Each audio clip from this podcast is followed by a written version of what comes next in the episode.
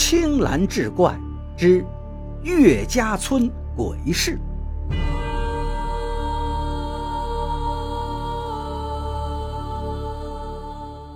书接上回，岳水香在前村住，回家时要走一条小道，小道呢还没有通上路灯，一到夜里是一片漆黑。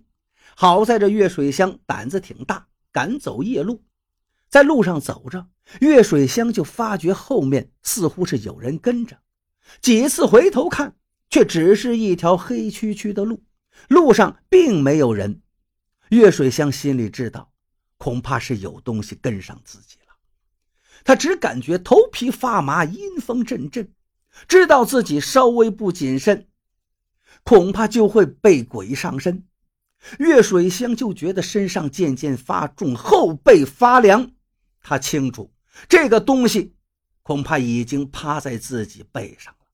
他不敢有其他动作，就硬着头皮继续往前走。走着走着，他想起了老人们常用的一种法子，说如果走夜路被东西跟上，进门后都会朝着大门，连唾带骂，以去晦气。岳水香不知道这个法子有没有用，于是就开始唾骂，并告诉岳凤平。你这个杀千刀的，好死不行还出来害人！要是让王神婆知道了，看不把你打入地狱！今天你赶快离开，否则叫你永世不得超生！岳水香一路走着，一路喊着王神婆的名字，一边还唾骂着。一会儿功夫就回到了家里。虽然有惊无险，但这事儿第二天就在村里传开了。都说岳凤平阴魂不散，出来害人。一到晚上，全村家家户户是早早的关门，谁也不敢出去。还有更诡异的事儿，岳凤平的家人给岳凤平烧了个纸扎的汽车。这下可好，本来家人是一番好意，想着他生前没有坐过小汽车，去了那边也能享享这福。可是半夜里，就有村民听见。有汽车在外边跑动的声音，从村东头窜到村西头，一夜都不消停。更有胆大的，透过自己大门的缝隙，看到正是那个纸扎的汽车，竟然悬在半空中，还亮着灯，飘来荡去，真能把人吓个半死。于是，每一户村民提起岳凤平，都是满身的鸡皮疙瘩。岳凤平的家中闹得也厉害。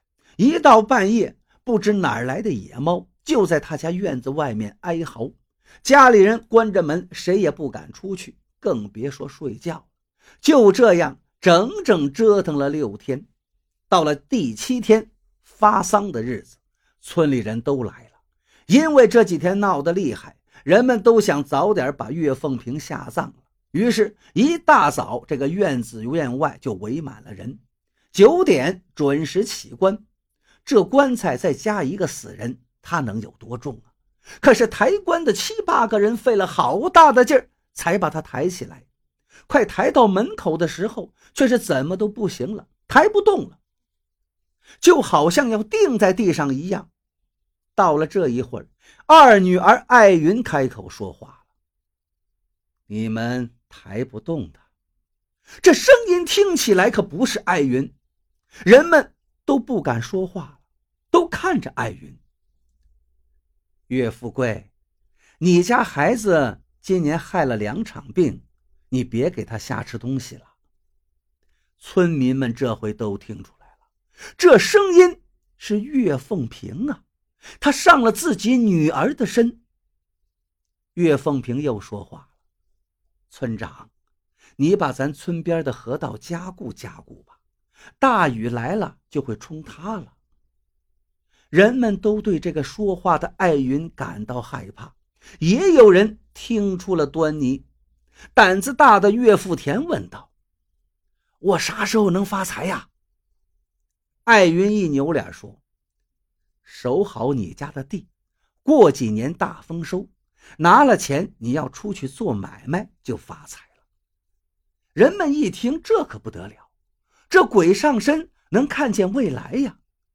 居然都顾不得害怕了，争先恐后的抢问：“艾云听到这个，贪婪极了，表情诡异，两眼上翻，嘴角流出口水，双腿盘到地上，歪着身子，但能看出来动作很僵硬。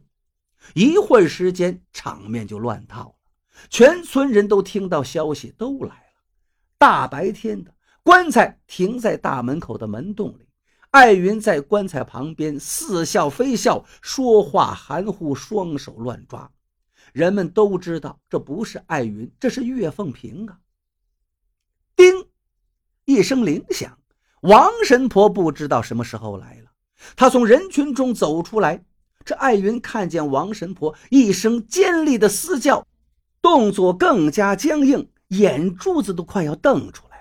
只见他的嘴巴左扭右歪，众人都在看着这王神婆怎么出手了。只见王神婆走到艾云身边，拿出一张符纸，吐了口唾沫，贴到了艾云的脑门上。刚才还张牙舞爪，现在只剩面部表情了，但是那表情却十分凶狠。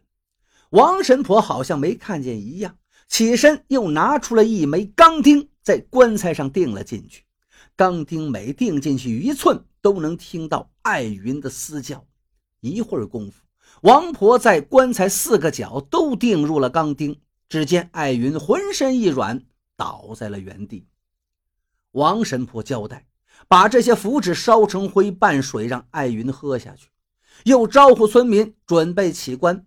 他又拿出一捆红线。十字交叉绑在了棺材上，又将符纸叠成一个三角串在红线上，令众人起棺，还交代棺材一定要深埋九尺，每日去坟上供奉，连续三日。村民们赶紧按照要求将棺材下葬。那艾云喝下符纸水，也慢慢清醒，身体虽然虚弱，但也已无。